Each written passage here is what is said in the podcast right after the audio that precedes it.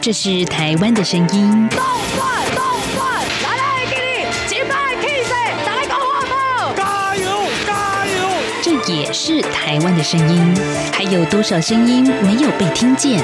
发噩梦的是遇到自己的朋友、自己一些队友、自己约在。未来你打算在台湾定居吗？呃，可以的话当然定居嘛。这边怎么说也是一个民族自由的地方。每有可能变成了小部分人。你没有公益，你不能维护基本的人权，那你就没有完全的安全。在这狂乱的年代，思考让我们自由，就要听晚报，听见新闻之外。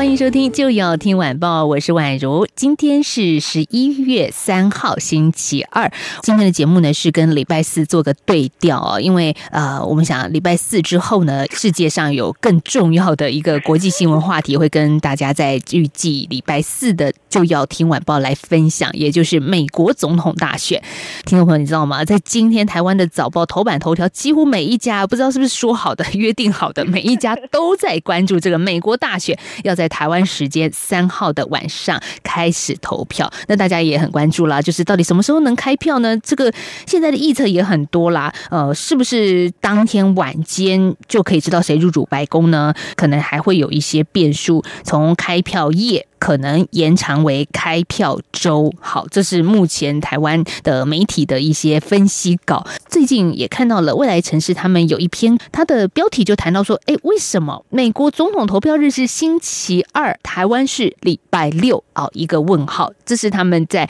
城市图书馆的一篇文章。嗯，的确，这是一个宛如一直以来觉得很有意思的话题。所以这集节目呢，我们就邀请到原本要在礼拜四跟大家对话的未来城市频道总监。陈方玉来跟大家聊聊，方玉你好，呃，宛如好，各位听众朋友大家好。好，方宇在台湾，我们投票已经非常多年了。那你能够想象说，诶，礼拜二要去投票这件事吗？好像台湾呢，我们就是用在籍投票，就是你的户籍地如果是在南台湾的高雄，那你工作的地方是在台北的话，那投票日你得回到高雄去投啊。如果坐高铁的话，大概一个半小时一趟吧，这样子的时间。所以如果上班日真的会引起台湾民众很大的一个困扰。好，所以有意思的是，我们来看到呃。在城市图书馆，你们这个专栏里面的摘录了一本书，它叫做《妖风》，作者戴雅门。怎么样来说这个美国的投票文化，还有在现在的一个检讨呢？周二投票其实是很多上班族，尤其是蓝领阶级，他其实是蛮难投票的，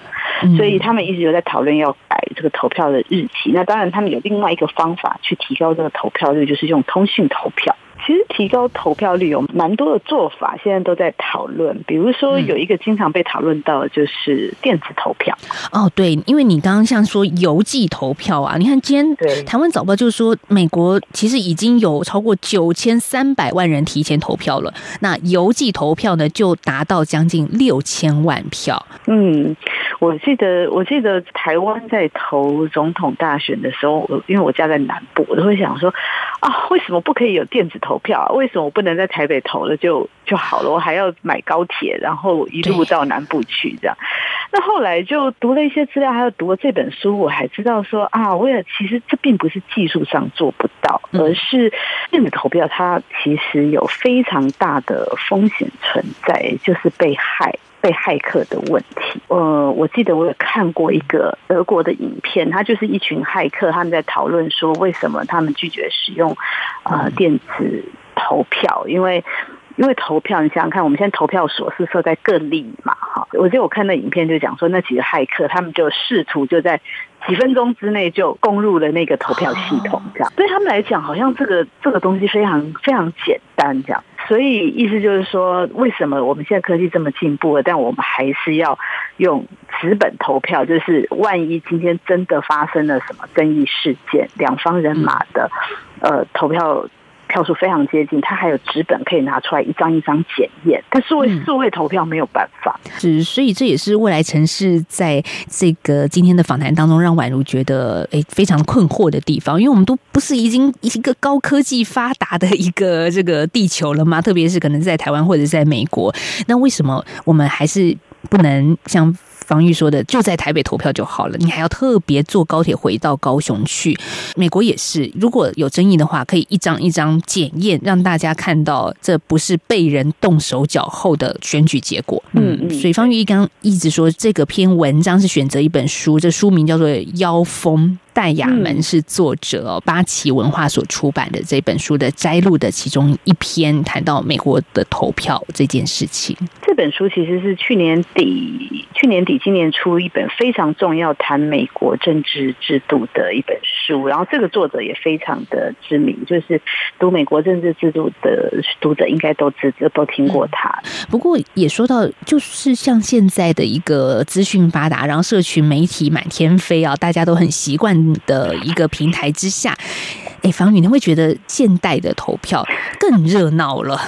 这个热闹呢，是大家可以讨论政治的空间，好像又多了一个。那这是一个正向的发展了。那再来，可能比较负向的，会看到说意见的两极化。对这件事情，其实是反而我觉得比较。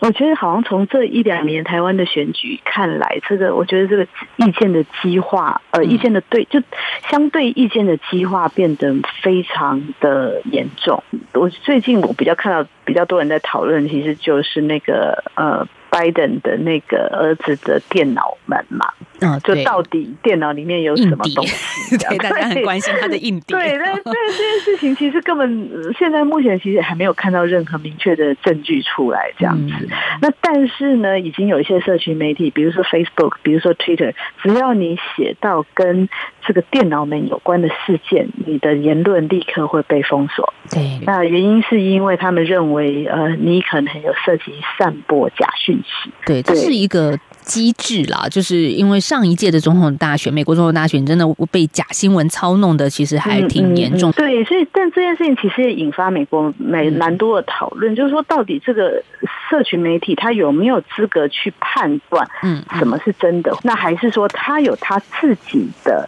政治立场的介入，就是他自己可以选择什么叫做假新闻，什么叫真新闻，然后去选择去 block 那个对他不利的新闻。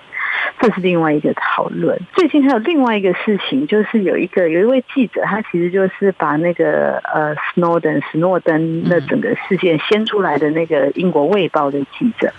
那后来他他加入了一个媒体，但他最近宣布辞职。啊？为什么？辞职的原因也是因为他写了一篇关于拜登的一个报道。嗯，那但是他的编辑认为他的证据不够充分，所以拒绝让他的新闻上架。他就认为这个编辑呢，在用他们自己的立场在限制他的报道，所以他就愤而宣布辞职，而且把他跟编辑们的 email 的往来，还有他这一篇。拒绝被上架的报道，全部都公布出来。嗯，社群平台的好处是什么呢？以前我们不能被刊登，就真的不能刊登，就是你怎么样？现在有社群平台这个管这个管道，就是 你被媒体封锁，你还可以自力救济去把它刊登出来。但万一你也被社群封平台封锁，那就真的麻烦了。但应该还是有别的，所以我觉得，嗯，社群平台真是有好也有坏。对对对，谁能载舟亦能覆舟这样。嗯，没错。好，那我们在接下来还有一点点时间来谈到的是，也是跟各个新闻讯息有强连结的，就是台湾的第十八届同志游行呢，在上个星期六登场，也就十月三十一号。那今年虽然受到疫情的影响，但是我们还是有十三万人共襄盛举啊，所以台湾的同志游行也成为今年度北半球最大的同志游行。今年对，真其实真的有点可惜，因为其实同志游行它一向都是整个亚洲。其实我记得前几年去参加的时候，就是非常多亚洲的同志都会飞到台湾来这样子，对，所以那个人就非常多。然后你就想，你可以想象他们飞过来台湾，他可以带进多少的经济。哦，就是他要住旅馆，他要吃饭，他可能顺便留下来几天玩，没错。所以其实这也是一个蛮大的一个一个商机，也是一个城市行销啊。是是是，它其实也是一个城市品牌的的的塑造这样子。对，所以未来城市在刚好这个扣紧这个新闻，其实又再次贴出了在今年五月份的一个稿件哦，说到说台湾的同志婚姻合法周年，你们有三个发现，这是透过数据的爬书给。大家看到法律通过一周年之后发生了什么事？对，我们去爬了那个行政院性平会的那个那个数据，发现三件事情。第一个是女同志结婚的对数是男同志的两倍。哦，这是什么？女生比较爱结婚吗？哦，那你们怎么解读来？这个其实，因为我们我们就去问了一些专家，看他们到底怎么解读解读这个事情。就是说，呃，女生大概有两千对左右结婚，那男生大概不到一千对。所以那原因呢，可能是因为呃，就是我们的受访者是认为说，女生可能结婚，可能还有一部分的经济的诱因存在，这样子。就是婚姻制度，你你可以自你可以赚钱，然后另一半可能也可以 support 你这样子。所以女生如果在这个社会还是比较处处于经济弱势，就是同工不同酬的话，那结婚当然对女生可能比较有保障。那另外一个比较大的负面的负面的原因，就是说，其实长期以来，这个社会对男同志的压力可能还是大于女同志。就说，你看，同样是两对同志走在街上，可能大家我们可能从小都还蛮习惯看到女生手牵手啊，或者是亲亲我我这样。但是如果是两个男生走在街上，你就会听到有一些人就会有一些批评，或者是讲一些不太好听的话。嗯嗯。那或者社会上也会传统家庭也会期待说，男生一定要有男生的样子，或者是男生一定要传宗接代。对这种。社会的期待，所以，所以这才会使得说，男性在这种社会压力之下，他比较难用婚姻这个形态去正式的出轨。在二零一九年一整年当中哦，这个数据看到了，呃，女生女同志的结婚是两千零一十一对，男生呢只有九百二十八对，所以女生几乎是男生的两倍以上了。另外还有一个发现是什么呢？哎，我们刚谈到很开心的结婚呐，再来就是离婚呢。哦，好，也是你们的发现之一。对，我们就发现男同志的离婚率比较高一点点。就是男同志，他九百多对结婚中，大概五十对离婚，然后比例大概是百分之五点四。那女同志的离婚率大概是百分之三左右。我我觉得我的受访者给我一个还蛮有趣的一个观点，就是说。离婚到底好不好？传统上来说，当然是觉得不好嘛，就是劝和不劝离。对对对，传统上是会这么这么认为。但是说，但是我觉得，呃，从某个程度上，离婚可能是因为就是真的维持不下去了嘛，或者是说分开分开生活比在一起生活的。品质高一些这样子，如果双方的自就是在这婚姻里面的自主性都比较高，都有行动力，都经济独立的话，嗯，他今天两个人如果真的不适合，他就可以选择离婚，而而而不需要再像异性恋那样子，可能就会被呃，你因为可能经济无法独立，或是因为。家庭的压力，可能你就长辈就会觉得啊，离婚不好啊，劝和不劝离这样子，所以可能也是因为他比较没有那个包袱。那第三个比较有趣的发现是，到底哪一个县市的同志结婚的对数占总结婚的对数比例最高呢？嗯。是因为花莲同婚比例是最高的，非常讶异是这个数字。本来我们都以为会是六都，或者是至少一定会是台北，就是这种大都会区这样子。那最主要的原因是因为你说这种大都会区，因为大家可能都是离乡背景来都会区工作，所以你比较没有，也是没有家庭的压力，或是邻居指指点点这样子，所以呃，你就可以比较自在的做自己这样子。那到底为什么是花莲？其实我问了几个人，就是呃，他们都说，其实花莲过去其实前县长傅昆奇他其实是反同的这样子，他甚至有讲过一些比较比较激烈的话，比如说。就很多年前他讲过说啊，就算中央通过同婚，然后花莲事务所也拒绝办理。嗯，感觉很铁板一块，就是对对对，对，所以然后即便他们去花莲办同志游行，那个热度也不太高，这样就大家其实可能还是比较只敢远远的看，不太敢去参与这样。那但是这意味的是说，那这是为什么花莲的同志结婚的比例会比较高呢？那有可能是有一点，就是大家用结婚当做一个对反同势力的抵抗这样子哦，就是你越反，然后我可能有一点嗯，就是那我就要做给你看，证明嗯证明我们是现在法律通过，我们我们可以做这件事情，这是我们的当有当然的权利。但这只是我们的推测啦，所以真正的原因，可能你还要去真正去分析他们的年龄啊，还有他的那个乡镇或者是族群，因为像花莲是蛮多原住民的，然后教育程度这些，就是都需要更更进一步的分析，才能得到确切的对判断。好，我们这时候先休息一下，稍后我们再回到就要听晚报，要继续深入来谈最近未来城市所进行的深度报道，谈到智慧医疗。嗯，我们下个阶段再请听众朋友来收听。一起听最有 feel 的台湾之音。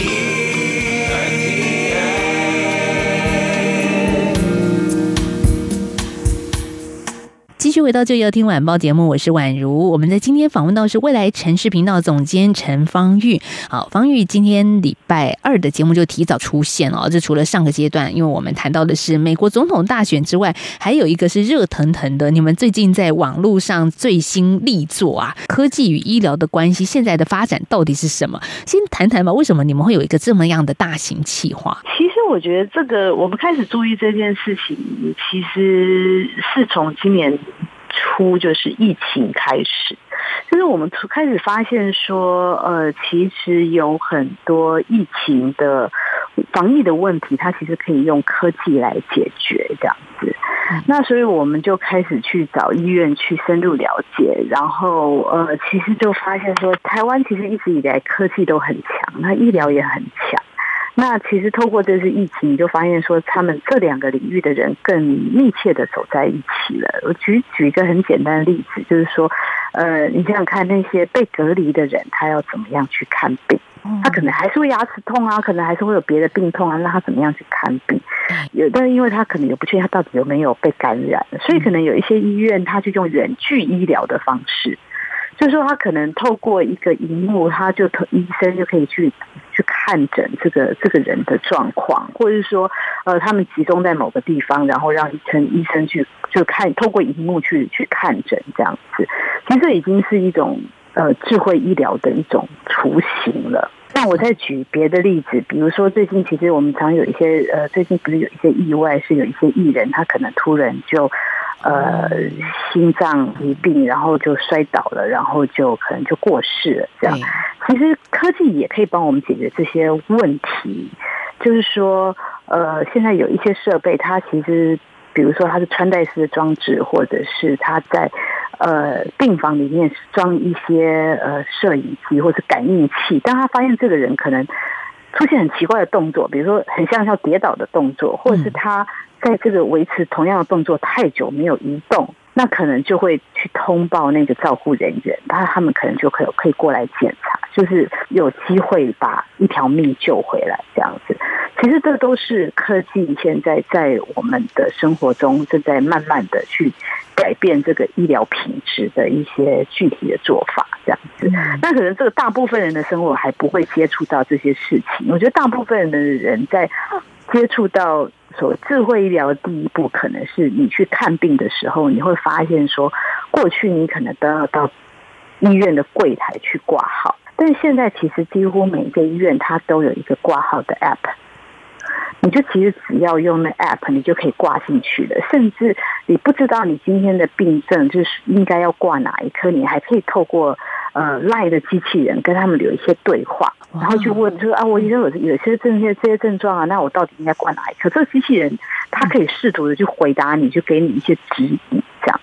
所以，智慧医疗这件事情的想象到底是什么呢？嗯，我看到你们访问了台大医院的院长吴明贤哦，他其实提到，不是说医疗加上智慧就好哦，这不是字面上这么简单的解释，是医疗的本质应该回到以病人为中心的概念。我简单先讲一下智慧医疗，它大概可以帮助三个三种。人，一个是医院端，可以让他的营运变得比较有效率，然后还可以帮医师，让他的工作负担比较可以减轻，然后他可以更专注的去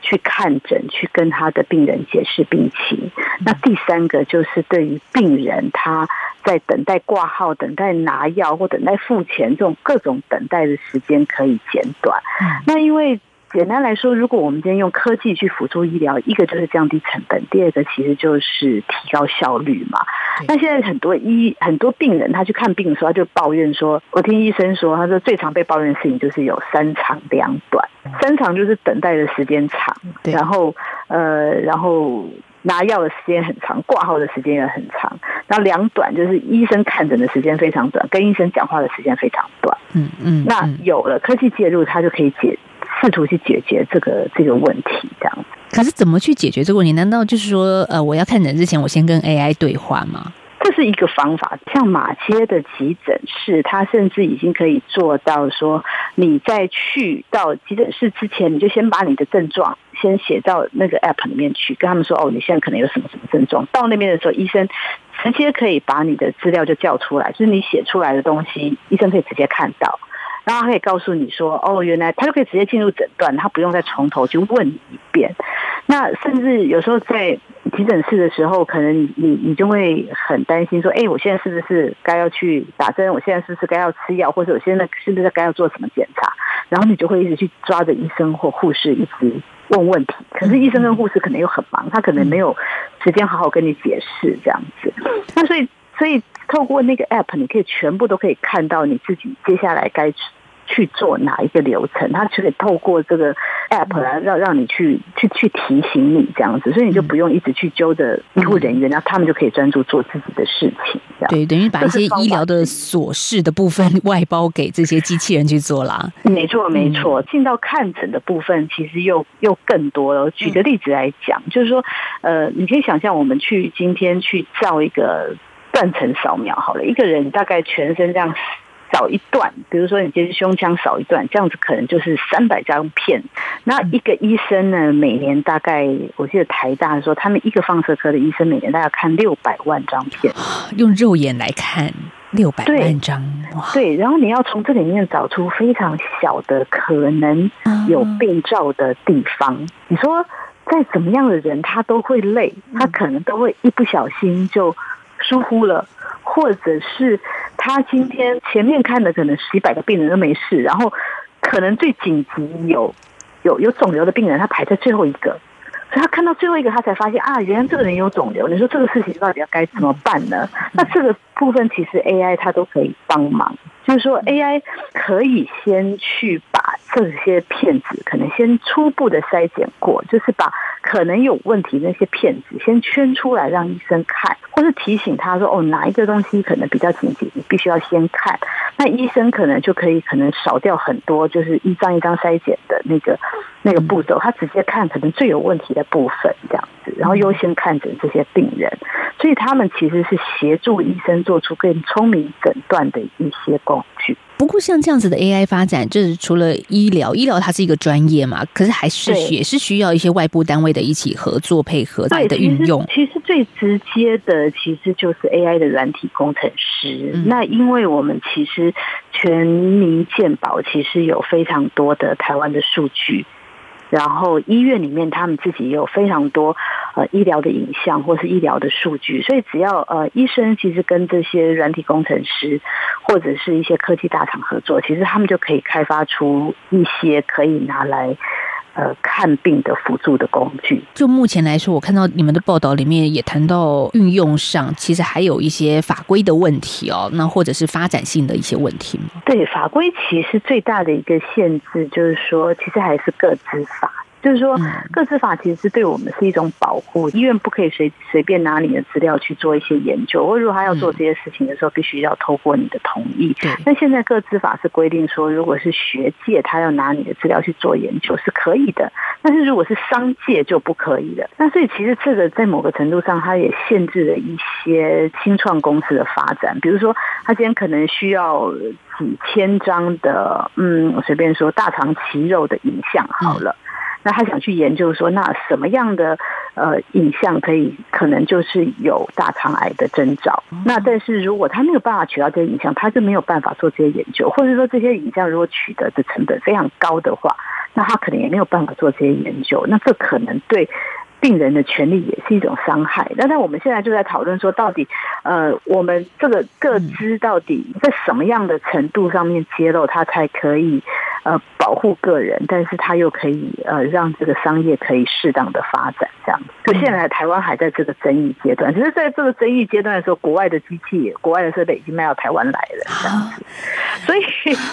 因为这个全是这是一个全世界现在都在都在争夺的一个新兴的一个产业，就是智慧医疗。这样，台湾健保现在是独步全球吧？就是全球没有这么完整的这种医疗数据。那我们现在因为法规还没有跟上。产业的发展，所以采访过一个受访者，他就说，我们常常会比喻说，啊，这些数据其实就像石油，你要把它开采出来才能用。但我们现在就有点像是坐在石油上的傻瓜这样，所以还没有因为一些一些其他的配套的措施还没有完备，所以这些数据还没有办法使用，这其实还蛮可惜的。哎，所以前期的测试就是说，它还没有办法普及化，用在临床上。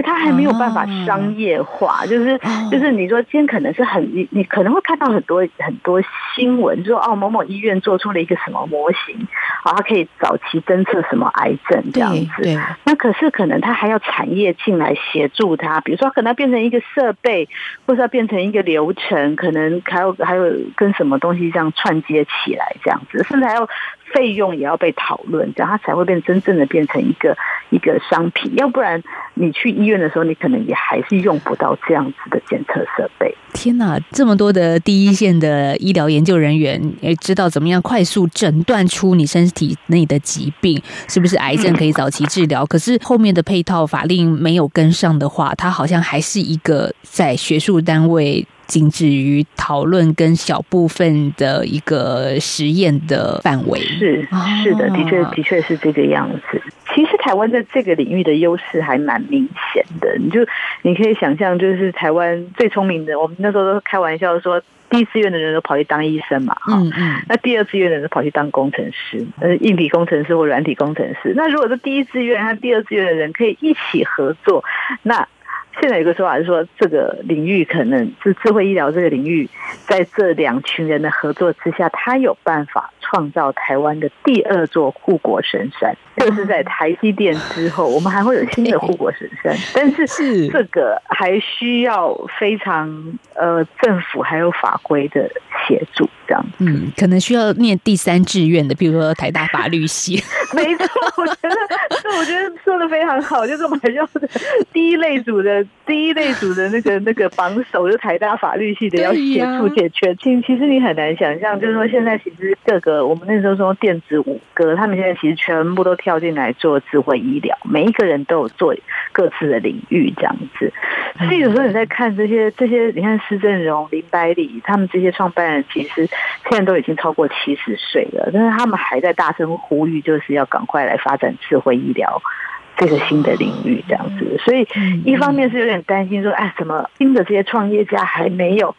就是还没有办法站在台面上，我们看到的还是这些第一代的创业家这样子，还是出来疾呼这些事情。所以我觉得一方面是台湾的产业要呃必须要赶赶快跟上，有一点点希望啦。至少台湾聪明的人在这些产业跟领域可以再努力加一把劲儿。对啊，对啊，要不然我们就真的白白的拿了这么好的机会，但是却没有用到，这样坐在石油上却不知道怎么开车哦。是是。嗯，我们在今天访问到是未来城市频道总监陈方玉，也谢谢方玉呢，跟我们来分享在频道当中最新的一些文章，还有系列的专题报道。智慧医疗真的是一个现在我们比较少接触到的一块，但是我们可能也已经在使用了，却不自知，却不知道。嗯，那这件事情其实对台湾更重要的是，你想想看，台湾已经迈入高龄化的社会，那人一老，意思就是生病的几率就会变。高对，那你说现在我们已经知道，医生和护士都已经是非常血汗的行业了。如果当病人再继续增加的话，对他们来讲，这个压力真的是会非常的大。我们现在已经有很多医生或护士，他已经不想再做这个行业了。所以，我们